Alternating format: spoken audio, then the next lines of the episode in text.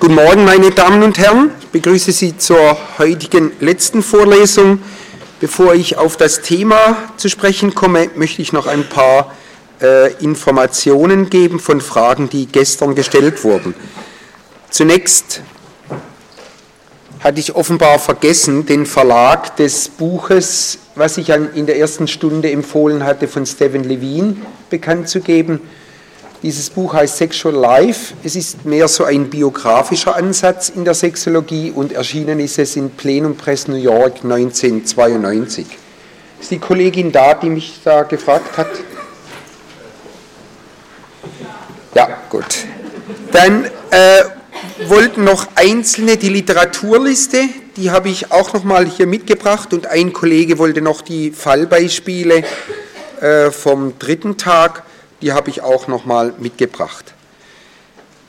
Ein Kollege hat mich dann nochmal angesprochen auf den Punkt, den ich gestern vielleicht etwas zu kurz ausgeführt hatte, nämlich äh, die Frage des Umgangs mit sexuellen Mythen, also die Entkräftung von sexuellen Mythen.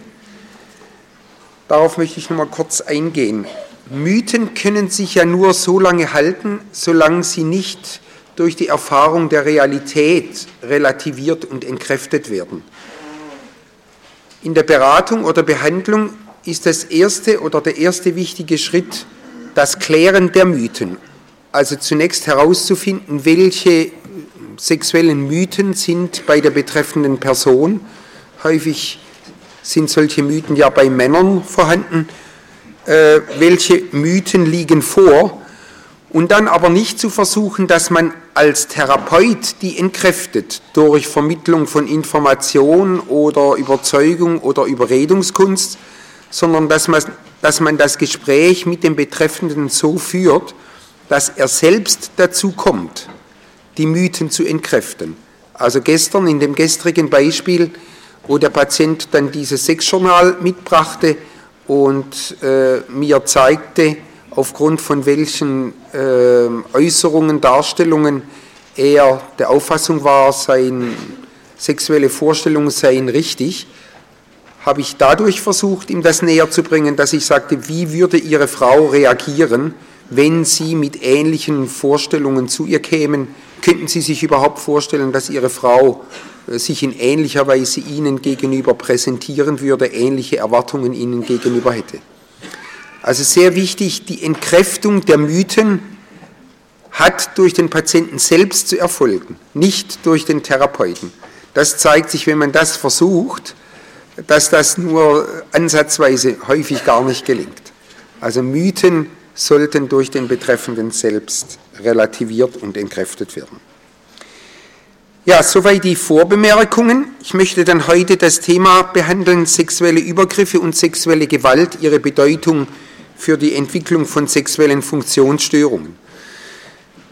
Wir hatten in unserer sexualmedizinischen Sprechstunde in Zürich schon recht bald festgestellt, wie andere ähm, Kollegen in ähnlichen Behandlungseinrichtungen auch, dass vor allen Dingen unter den weiblichen Patientinnen, die unsere Beratungsstelle aufsuchten, der Anteil von Frauen die über sexuell belastende Erfahrungen in der Kindheit und Jugendzeit berichteten, circa bei 30 bis 40 Prozent lag.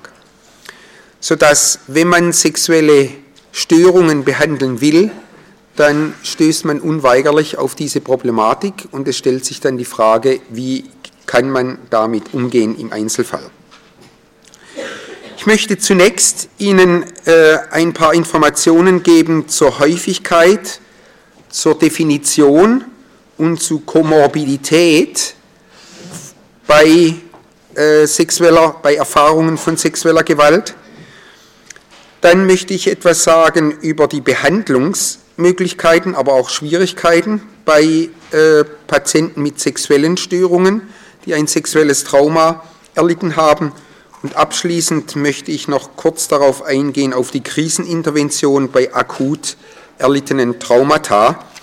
Und da hat eine Kollegin mir am ersten Tag ein Fallbeispiel kurz notiert, wo ich denke, dass wir das äh, dann vielleicht zum Schluss noch gemeinsam besprechen können.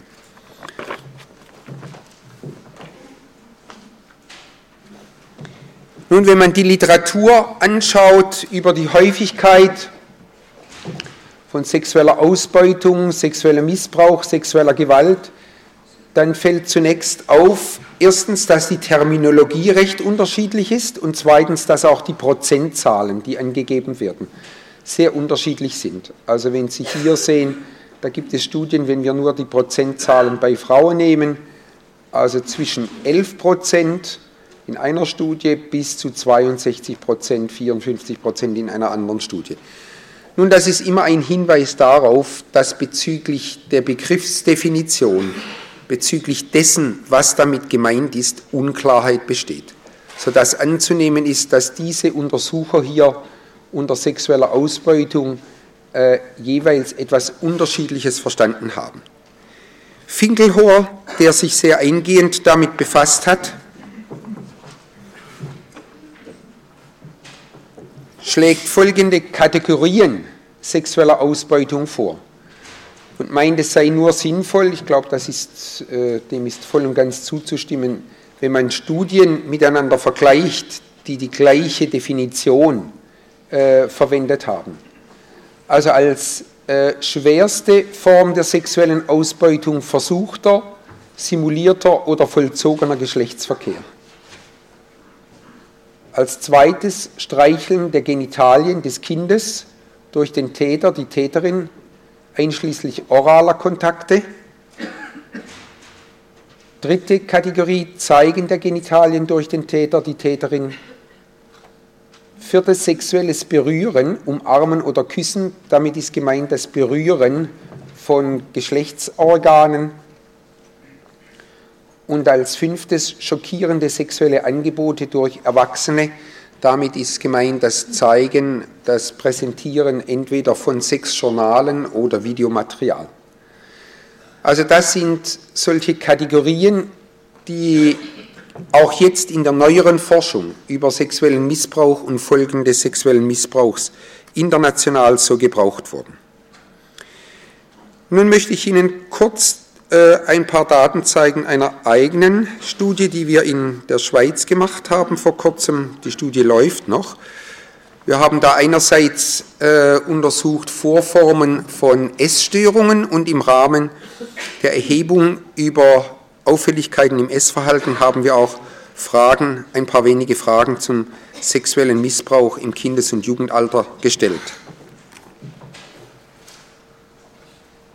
Die Frage war so formuliert und ich glaube, so sollte man es machen, dass man ruhig direkt den Tatbestand anspricht.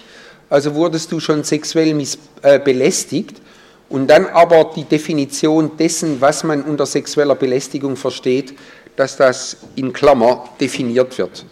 Also wir hatten das so definiert, eine sexuelle Belästigung oder ein sexueller Missbrauch liegt vor, wenn jemand aus deiner Familie oder jemand anders dich an Körperstellen berührt, an welchen du nicht berührt werden willst oder dich sexuell belästigt. Also es ist nicht äh, die schwerste Form, es ist eine mittlere Form äh, der sexuellen Belästigung, also nicht der vollzogene Geschlechtsverkehr, sondern das Berühren der Genitalien äh, oder auch Streicheln der Genitalien, also ab der Stufe des, des Berührens der Genitalien.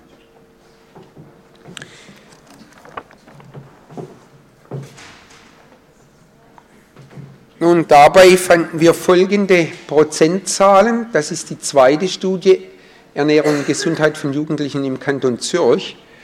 Bei Frauen, das waren im Alter von 14 bis 19 Jahren, 11,2 Prozent, bei Männern 1,8 Prozent.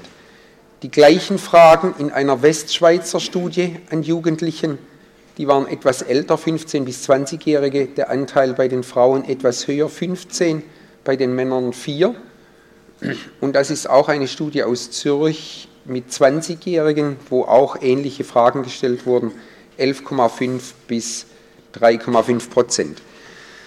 Sodass man sagen kann, wenn man also diese mittlere Definition der sexuellen Ausbeutung nimmt, so sind auch äh, Zahlen neuerer Untersuchungen, findet man äh, bei Stichproben im Alter zwischen 15 bis 20, danach lässt das nach 20 bis 25 Prozentzahlen bei den Frauen zwischen 10 bis 15 Prozent und bei den Männern zwischen 1 bis 5 Prozent. Und mich dünkt auch von der praktischen Erfahrung her, dass diese Zahlen äh, einigermaßen realistisch sind. Man sollte sich auch davor hüten, also diesen Begriff zu weit auszuweiten, weil es dann wirklich zu einem Missbrauch, mit dem Missbrauch kommt. Nun, in unserer Studie haben wir dann geschaut, äh, wie dieses Faktum äh, der sexuellen Belästigung korreliert mit anderen Variablen.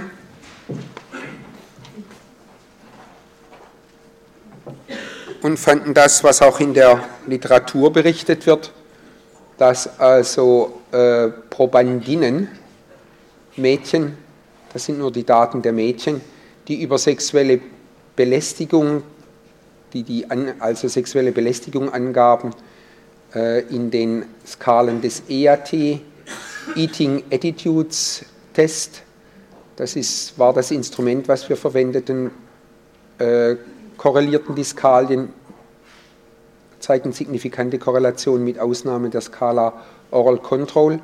Dann SCL 90 R-Skalen, das ist ein Screening-Instrument für psychische Morbidität, praktisch mit allen Skalen. Und der Gießener Beschwerdebogen für Kinder und Jugendliche auch eine hohe, hohe Signifikanz mit dem allgemeinen Beschwerdedruck.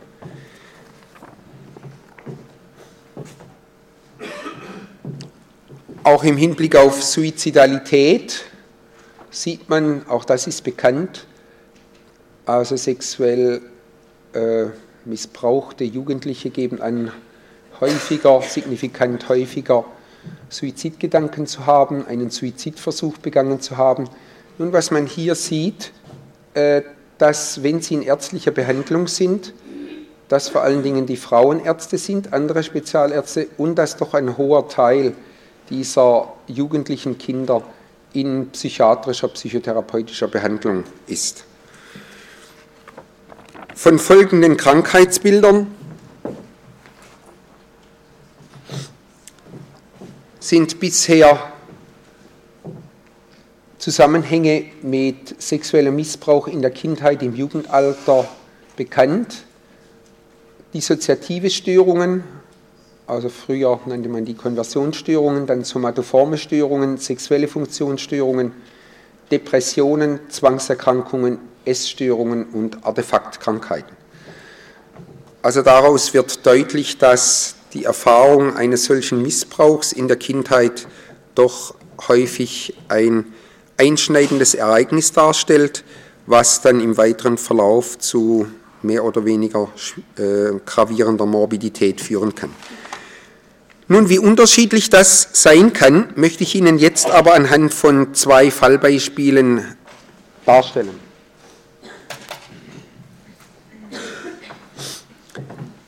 Zunächst ein Beispiel einer Patientin, die ich vor zwei Jahren zum ersten, zweieinhalb Jahren zum ersten Mal sah. Eine 37-jährige Frau, die mir von ihrem Hausarzt zugewiesen, äh, von ihrem Gynäkologen zugewiesen wurde. Und zwar hatte sie sich bei dem Gynäkologen gemeldet mit der Frage, ähm, also eines Kinderwunsches. Sie war bisher kinderlos gewollt kinderlos verheiratet, seit 15 Jahren mit einem gleichaltrigen Mann. Und bei der Abklärung, äh, also ob jetzt fertilitätsmedizinische Maßnahmen eingeleitet werden sollten oder nicht, kam die Patientin von sich aus, nach ihren Angaben zum ersten Mal darauf zu sprechen, dass sie im Alter von 7 bis 14 Jahren massiv von ihrem Vater sexuell missbraucht wurde. Der Kollege hatte dann den Eindruck, äh, man sollte das eingehender abklären und hat sie deshalb mir zugewiesen. Patientin war das dritte von insgesamt sechs Kindern, stammte aus einfachen Verhältnissen. Der Vater war Arbeiter, hat wohl auch häufig zu viel getrunken und berichtete, dass sie also bis zum 14. Lebensjahr im Ehebett der Eltern, im, äh, zwischen den Eltern schlafen musste und dass der Vater sich also während sieben Jahren wöchentlich drei bis viermal an ihr sexuell vergangen hatte. Dass er auch gelegentlich eine andere Schwester sexuell missbraucht hatte, dass die Mutter wohl leicht debil gewesen sei, von diesem äh, sexuellen Übergriffen ihres Mannes Kenntnis gehabt habe, aber nicht interveniert habe. Nun, was überraschend war in den Schilderungen der Patientin, dass sie bis zu diesem Zeitpunkt, bis 37, keinerlei weder psychische noch psychosomatische Symptome entwickelt hatte. Ich komme nachher darauf zurück, was meiner Meinung nach entscheidende Faktoren dafür waren. Sie hatte eine Lehre durchlaufen, zunächst eine kaufmännische Lehre, hatte dann geheiratet, einen Mann, der ebenfalls aus schwierigen familiären Verhältnissen stammte, hatte mit diesem sexuelle Kontakte ohne Probleme, wobei die Sexualität in der Beziehung eine eher untergeordnete Rolle spielte, war dann beruflich sehr erfolgreich äh, gewesen, hatte mehrere berufliche Weiterbildungen durchlaufen und war jetzt in einem kleineren Betrieb in einer mittleren Kaderposition. Erst das Auftauchen der Frage, ob sie jetzt noch ein Kind haben wollte oder nicht, brachte sie darauf, also diese Problematik dieses schweren sexuellen Inzests über Jahre hinweg anzusprechen. Nun, ich hatte so etwas zum ersten Mal gehört. In der Regel bekommen wir als Psychotherapeuten ja äh, Fälle oder hören Fälle, haben Patienten, bei denen sexuelle Traumata zu massiven psychischen Störungen führen. Und man fragt sich dann, welche protektiven oder kompensatorischen Faktoren haben es äh, bei dieser Patientin ermöglicht, dass sie so wenig äh, Folge, Folgen von diesem sexuellen Trauma davongetragen hat. Nun, da hat sie berichtet, und das sind meine äh, Erklärungen dafür, dass während der Kindheit und Jugendzeit eine Nachbarin äh, der Familie für sie eine ganz wichtige Rolle gespielt hat. Die wusste nichts über diesen sexuellen Missbrauch, aber die hatte eine Art Rolle einer Ersatzmutter. Also sie konnte mit allen Sorgen, mit allen Problemen, sei es in der Schule oder sonst irgendwie, konnte sie zu dieser Frau gehen, sodass äh, ihre eigene Mutter, die wahrscheinlich aufgrund des Intelligenzmangels in ihren Pflichten gegenüber den Kindern massiv überfordert war, dass die ersetzt wurde, kompensiert wurde durch diese Nachbarin. Das Zweite war, dass sie außerhalb der Familie in einem Sportverein, sie spielte Handball, spielt auch jetzt noch Handball, äh, integriert war, sodass sie regelmäßig Kontakte nach außen hatte und innerhalb dieser, äh, dieses Sportvereins auch ein wichtiges soziales Netz fand. Der Vater hatte, wie das üblich und häufig der Fall ist, ihr gedroht, dass für den Fall, dass sie etwas sagen würde, er sie und die ganze Familie umbringen würde. Das hat ihr natürlich massiv Angst gemacht, aber sie konnte offenbar diese beiden Realitäten, einerseits diese grauenhafte Situation äh, des sexuellen Missbrauchs durch den Vater und aber andererseits doch dieser positiven Erfahrungen im außerfamiliären Raum, die konnte sie irgendwie nebeneinander stehen lassen. Nun ganz entscheidend, und das greife ich schon vorweg auf einen Punkt nachher für die Behandlung, war meines Erachtens die Beendigung des sexuellen Missbrauchs. Und zwar, da hat sie nach Auftreten der ersten Menstruation den Schritt selbst getan. Also als sie die erste Periode bekam, und dann äh, wieder mit dem Vater Geschlechtsverkehr haben musste, dann kam bei ihr die Angst, sie könnte vom Vater schwanger werden. Und das war für sie der Auslöser dafür, dass sie äh, ihren Schwager, also den Mann der ältesten Schwester, aufgesucht hat, diesem über den sexuellen Missbrauch äh, berichtet hat und dann der Schwager gemeinsam mit der Patientin Anzeige erstattet hat. Die Tatsache, dass sie selbst einen Entscheid fällen konnte zur Beendigung dieses sexuellen Missbrauchs, ist ein ganz wichtiges Faktum. Ich komme nachher, wie gesagt, noch einmal darauf zurück. Der Vater wurde dann verurteilt äh, zu dreieinhalb Jahren Gefängnis was wahrscheinlich auch ein wichtiger Punkt war, dass sie ihn während dieser Gefängnisstrafe verschiedentlich gemeinsam mit dem Schwager besucht hat.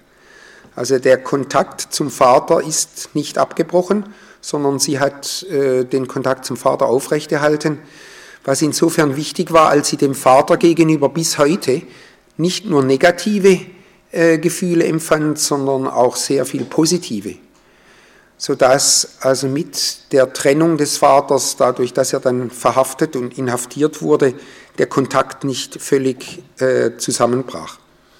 Sie kehrte dann nicht mehr nach Hause zurück, sondern wohnte bei dieser älteren Schwester.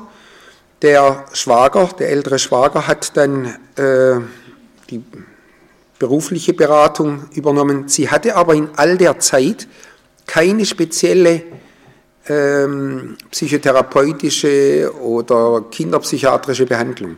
Sie stammte aus einer ländlichen Gegend, wo das äh, früher die Möglichkeit gar nicht bestand und man auch gar nicht daran dachte.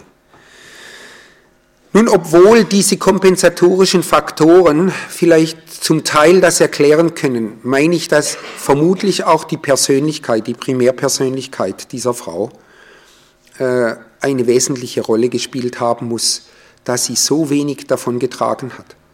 Ihre Schwester, die wesentlich weniger, seltener traumatisiert wurde, äh, die hatte einen schweren Alkoholismus und auch andere Suchterkrankungen entwickelt und hatte eine sehr ungünstige Entwicklung genommen. Also da spielen sicherlich auch Persönlichkeitsfaktoren für die Frage, äh, welche Auswirkungen ein solches Trauma hat, eine wichtige Rolle. Nun, nach ein paar Abklärungsgesprächen bei mir kam die Patientin mit, dem, äh, mit der Vorstellung, sie wollte sich jetzt doch in einer Psychotherapie intensiver äh, mit diesen Erfahrungen in ihrer Kindheit und Jugendzeit auseinandersetzen.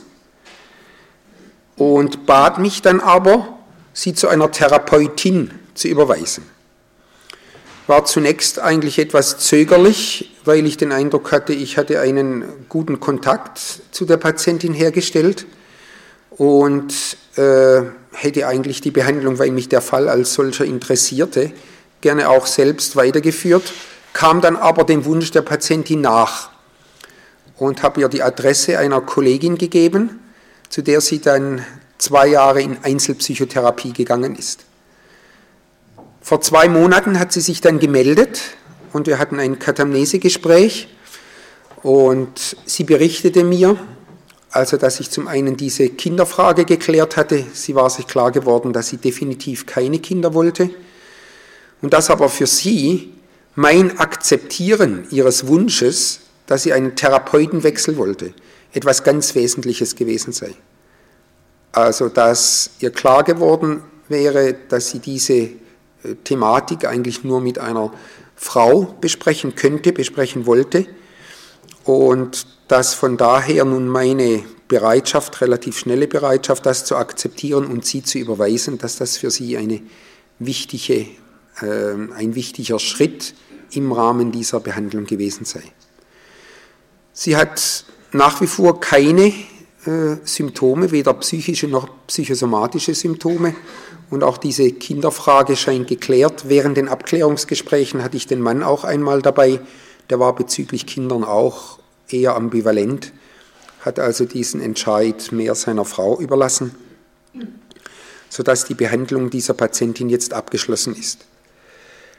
Dies als ein Beispiel dafür, dass nicht das sexuelle Trauma als solches unbedingt zu schwerwiegenden ähm, psychischen Folgen im weiteren Leben führen muss.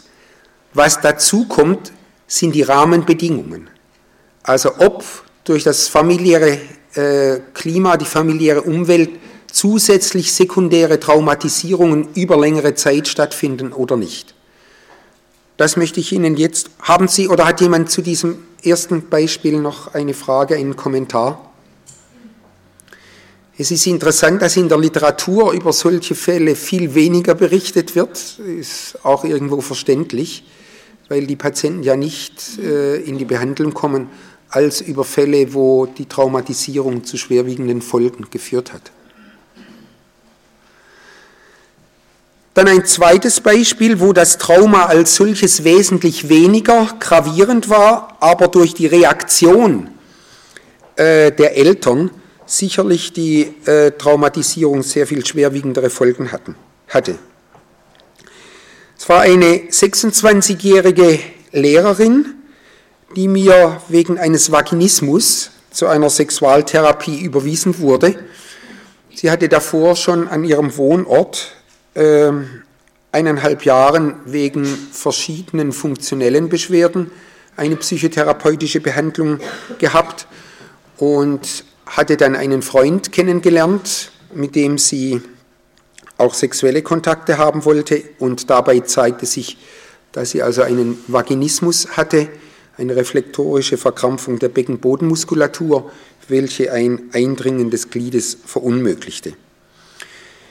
Die junge Frau war ausgesprochen gut aussehend, war wie gesagt eine Lehrerin und berichtete dann im Erstgespräch folgendes Ereignis.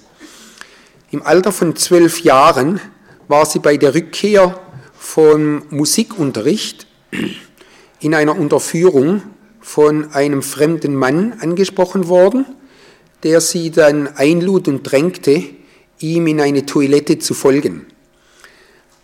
Auf dieser Toilette hat er sie dann aufgefordert, äh, sein Glied zu streicheln und äh, das Glied auch in den Mund zu nehmen. Aber es kam sonst zu keinen Berührungen der Patientin und auch sie hat sich in dem Sinn nie äh, geängstigt gefühlt, dahingehend, dass sie den Eindruck hatte, er würde ihr etwas antun, wenn sie das verweigern würde. Aber es war für sie ein äußerst unangenehmes Ereignis und Erlebnis. Das ganze Ereignis dauerte circa zehn Minuten. Dann ließ er sie gehen. Sie ging dann nach Hause und berichtete ihren Eltern darüber. Und die Reaktion der Eltern war folgendermaßen. Die Mutter reagierte dahingehend, dass sie der zwölfjährigen Tochter sagte, sie müsste morgen unbedingt zur Beichte gehen und dieses Ereignis beichten. Und der Vater verordnete ihr, dass sie in den kommenden Tagen täglich während circa einer Viertel oder halbe Stunde durch diese Passage marschieren sollte. Und zwar in der Vorstellung, der Mann könnte noch einmal auftauchen und er könnte ihn dann dingfest machen. Also der Vater war auch Lehrer, hatte nachmittags frei und äh, begab sich also mit seiner Tochter jetzt auf die Suche dieses Täters. Das hatte auch nach vier Wochen Erfolg, aber während vier Wochen musste die Patientin jeden Nachmittag zwischen einer Viertelstunde und einer halben Stunde mit ihrem Geigenkasten durch diese Unterführung hin und her laufen, während der Vater sich äh, irgendwo abseits aufhielt, unter der Vorstellung, wenn der Täter dann auftaucht, dann würde er ihn ergreifen, was dann, wie gesagt, nach vier Wochen der Fall war. Der Mann wurde dann auch äh, angeklagt und verurteilt. Aber diese Erfahrung, einerseits das Beichten, wo die Mutter so indirekt der Patientin zu verstehen gab, also einen gewissen Anteil daran hätte sie doch, und zweitens diese, äh, dieses Spießrudenlaufen, das hat das eigentliche Trauma in einem unerhörlichen Ausmaß verstärkt. Nun, es zeigte sich, dass nicht nur dieses Verhalten der Eltern, sondern auch weitere Verhaltensweisen der Eltern höchst fragwürdig waren. So verlangte zum Beispiel die Mutter von der Tochter ab dem 14. Lebensjahr, dass sie ihren Büstenhalter zusätzlich mit Watte ausstopfen würde, weil der Busen, den die Patientin hatte, nicht den Größenvorstellungen der Mutter entsprach. Es zeigte sich dann, dass die Mutter bereits das Gleiche durch ihre eigene Mutter erfahren hatte. Also auch die Mutter der Patientin musste während der Jugendzeit einen Büstenhalter tragen, der teilweise mit Watte durch ihre Mutter ausgepolstert war. Und im weit weiteren Verlauf der Behandlung, ich komme gleich noch auf die Behandlung, zeigte sich dann, aber erst nach anderthalb Jahren kam das zur Sprache, dass der Vater der Patientin einen Schlüssel in die Wohnung der Patientin hatte, wo sie jetzt mit ihrem Freund zusammenlebte und zu jeder Tages- und Nachtzeit unangemeldet sich das Recht nahm, in die Wohnung des jungen Paares einzudringen. Also diese Grenzüberschreitungen, dieses Nichtrespektieren der Intimsphäre der Tochter, das war ein Muster, was äh, während der Kindheit und Jugendzeit bis jetzt zur jetzigen Behandlung gang und gäbe war. Und sicherlich war dieses Erlebnis mit diesem fremden Mann äh, schockierend, aber dass es so gravierende Auswirkungen hatte, das hing ganz sicherlich mit dem familiären Umfeld und auch der Reaktion der Eltern zusammen. Nun, die Behandlung dieser Patientin zog sich über insgesamt drei Jahre hin und hatte unterschiedliche Behandlungsphasen. Und das dünkt mich für die Behandlung von Patientinnen, die solche sexuelle Traumata erlitten haben, ein Behandlungsansatz, der sehr viel für sich hat. Also zunächst in der Anfangsphase der Behandlung zeigte sich, dass sie mit ihrem Körper, obwohl der wohl proportioniert war, dass sie ihren Körper als äh, ausnehmend abstoßend empfand.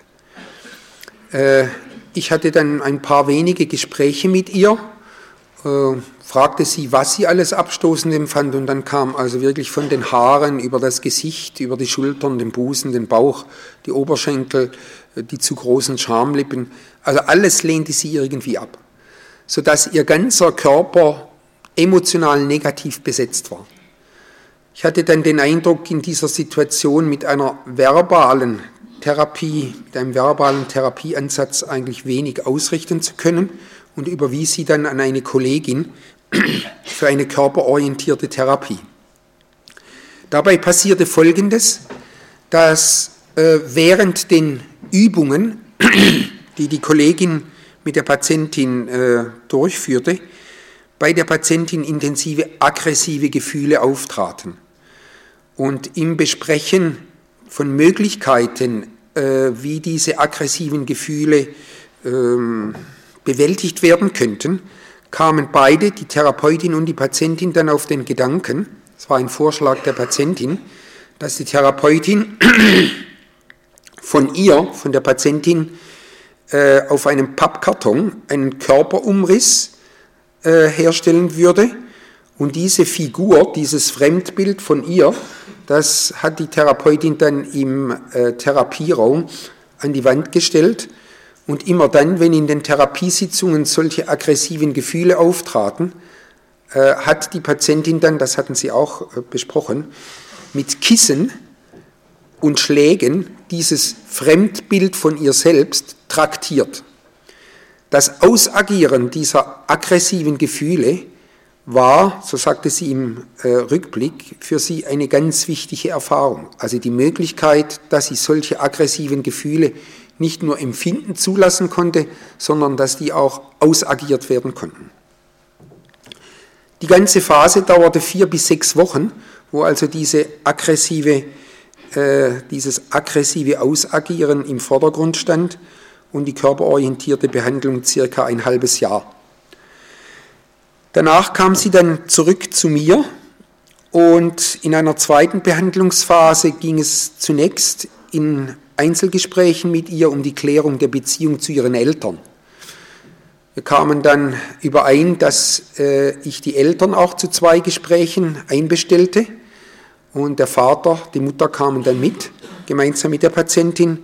Und diese beiden Gespräche, obwohl sie jetzt schon längere Zeit zurückliegen, sind mir in bleibender Erinnerung geblieben also indem es innerhalb kürzester Zeit mit dem Vater in der Sitzung zu einem Krach kam, der Vater dann das Therapiezimmer verließ und nicht mehr zu bewegen war, in das, äh, das Therapiezimmer zurückzukehren, sondern er lief wie ein Tiger außerhalb des Therapie, er ging nicht weg, sondern er lief wie ein Tiger außerhalb des Therapiezimmers hin und her.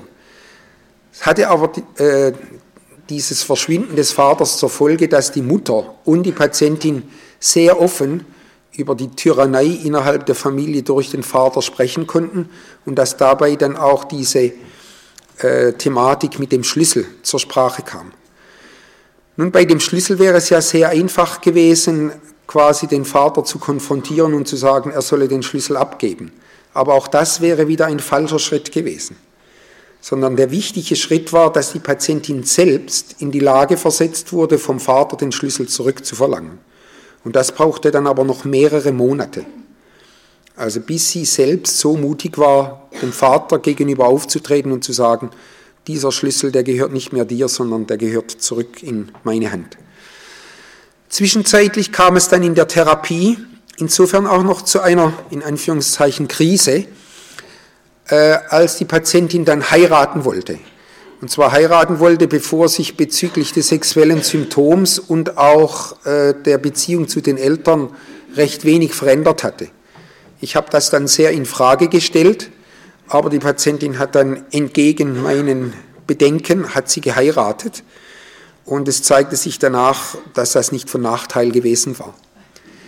Erst nachdem das Verhältnis zu den Eltern dann geklärt war, war es dann in, einem dritten, in einer dritten Phase der Behandlung möglich, das Symptom symptomorientiert gemeinsam unter Einbeziehung des Freundes und dann äh, dazumaligen Ehemannes anzugehen.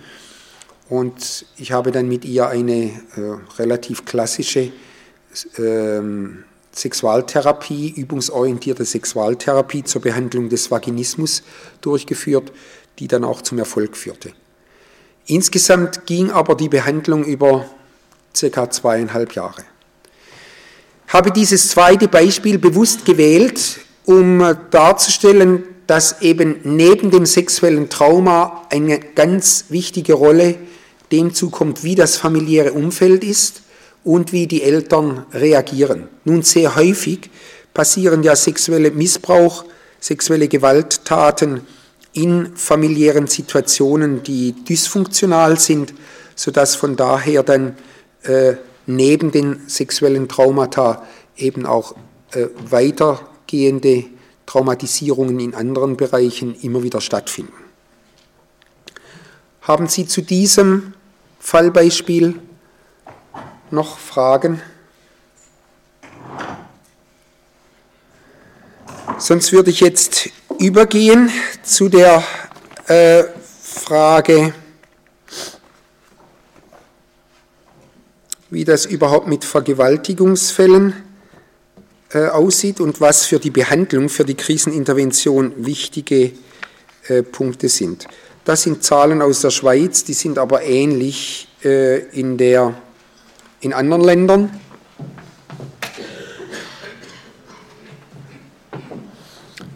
Das sind Zahlen von Herrn Godenzi, der einmal untersucht hat, wie viele Vergewaltigungsfälle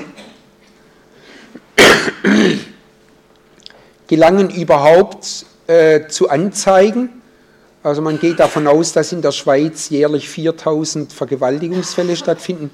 10% davon angezeigt werden, die Täter in 5% der Fälle ermittelt werden und es zur äh, Urteilsverkündigung nur in 2% der Fälle kommt. Also sehr selten. Was äh, damit zusammenhängt, der Hauptgrund sind zwei Gründe, die dafür von Bedeutung sind. Zum einen, dass die polizeilichen äh, und juristischen Abklärungen sehr oft zusätzlich traumatisierend erlebt werden von den betroffenen Frauen, weil die sich oft über Monate oder Jahre hinziehen und äh, der zweite Punkt, dass es sich bei den Vergewaltigern ja häufig nicht um fremde Männer handelt, sondern um Männer aus dem näheren oder weiteren Bekanntenkreis der Frauen und dass von daher mit Rücksichtnahme auf diese Männer vor einer ähm, juristischen, vor einer Anzeige zurückgeschreckt wird. Nun, was ist äh, bei der Krisenintervention also in der Behandlung von Frauen nach einem akuten Trauma. Und ich würde meinen, dass das auch in der Behandlung von Patienten, die nach längerer Zeit, nachdem sie ein sexuelles Trauma erlitten haben, in Behandlung kommen, sehr wichtig. Zum einen die emotionale Entlastung, dann die Prävention sekundärer Traumatisierungen, also indem man mit Familienangehörigen spricht, äh, gegenwärtig oder bezüglich Polizei und Justiz hat sich in den letzten Jahren einiges getan. Also in Zürich ist das zum Beispiel so, aus Deutschland weiß ich das auch von anderen, von einigen äh, Städten, dass die Abklärungen, die Ermittlungen nur von weiblichen Personen, Polizeiassistentinnen äh, und auch Juristinnen durchgeführt wurden. Und dann, was sehr wichtig ist, die Förderung von Bewältigungsstrategien. Frauen, die zum Beispiel an solchen Nottelefons arbeiten für vergewaltigte Frauen, die berichten immer wieder, der entscheidende Punkt sei eigentlich die Überwindung der Ohnmacht. Die Erfahrung eines schweren sexuellen Traumas führe beim Opfer dazu, dass es sich völlig ohnmächtig und entscheidungsunfähig fühlen würde. Und dass in einer solchen Situation wir als Helfer natürlich dazu tendieren, äh, Entscheidungen äh, den Betreffenden abzunehmen. Dass aber dieses Entscheidungsfällen stellvertretend für die Betreffenden dazu beiträgt, dass sie weiter in einer ohnmächtigen Position bleiben. Und dass deshalb bereits in der Krisenintervention, und das gilt auch für die weitere Behandlung, die Arbeit, die geduldige Arbeit daran, dass die betreffenden Opfer wieder selbst entscheidungsfähig werden, dass das ein ganz entscheidender Punkt ist. Auf diesen kann man äh, nicht genügend mit Nachdruck hinweisen. Also egal in welcher Situation Sie sind, ob in einer akuten Kriseninterventionssituation oder dann auch in einer späteren Behandlungssituation, die Förderung der Entscheidungsfähigkeit ist ein ganz zentraler Punkt. Die Frage ist, wann sollen äh, Opfer von sexueller Gewalt behandelt werden? Wann äh, brauchen sie? Wann wollen sie psychotherapeutische Hilfe? Nun, für Erwachsene gilt, dass eigentlich zunächst nach einem sexuellen Trauma die konkrete Beratung durch solche Beratungsstellen, dass das vollauf ausreichend ist und dass auch wenige, nur ganz wenige äh, Frauen, die eine solche Erfahrung gemacht haben, eine intensiv unmittelbar nach dem erlittenen Trauma eine intensivere Behandlung wünschen. Die Wiederherstellung äh, der Arbeitsfähigkeit, der Gestaltung des Alltagslebens ist für sie ein entscheidender Schritt. Die Frage, ob und wann zu einem späteren Zeitpunkt dann eine intensivere Behandlung stattfinden soll oder nicht, die muss man offen lassen. Und offenbar ist auch die, der Zeitraum, das Zeitintervall äh, sehr unter, individuell sehr unterschiedlich. Also es gibt äh, Opfer, die dann nach einem Jahr, nach zwei Jahren eine intensivere Behandlung wünschen und andere, wie das Fallbeispiel, was ich vorher geschildert habe, wo eine solche Behandlung erst nach Jahrzehnten äh, anfällt. Das hängt sicherlich damit zusammen, eben wie die Primärpersönlichkeit äh, der betroffenen Frau ist und wie die aktuelle psychosoziale Situation ist. Ja, ich sehe, dass die Zeit schon sehr weit vorangeschritten ist. Dieses Buch möchte ich Ihnen noch empfehlen. Das ist für Frauen, äh, die äh, Erfahrung eines sexuellen Traumas gemacht haben. Ein recht gutes Buch. Es ist geschrieben von äh, zwei Selbstbetroffenen heißt trotz allem Wege zur Selbstheilung für sexuell missbrauchte Frauen und ist im Orlando Frauenverlag in Berlin äh, erschienen. Das kann man gerade, wenn es um die Frage geht, bei der Abklärung, soll eine intensivere Behandlung stattfinden oder nicht, kann man den Betreffenden empfehlen, dass sie ein solches Buch einmal lesen. Und dann gibt es ja einerseits äh, in größeren Städten die Möglichkeit, sei es von Gruppenbehandlung oder von Einzelbehandlung, ich glaube, das muss man individuell von Fall zu Fall entscheiden und vor allen Dingen dabei den Patientinnen ein großes Maß an Entscheidungsspielraum beimessen. Äh, zu diesem Fall der Kollegin bin ich jetzt nicht mehr gekommen. Wenn sie hier ist, dann soll sie nachher bitte noch kurz vorbeikommen. Dann kann ich ihr doch noch ein paar Gesichtspunkte dazu sagen. Ja, damit wäre ich am Ende. Ich hoffe, dass Ihnen diese fünf Vorlesungen einige Anregungen gebracht haben. So eine Vorlesung ist ja äh, in ihren Möglichkeiten begrenzt. Mein Ziel war, Ihnen einige aktuelle Informationen über das Gebiet der Sexualmedizin, der Sexualtherapie zu geben. Und ich hoffe, dass Sie etwas für Ihre psychotherapeutische Praxis profitieren konnten. Vielen Dank.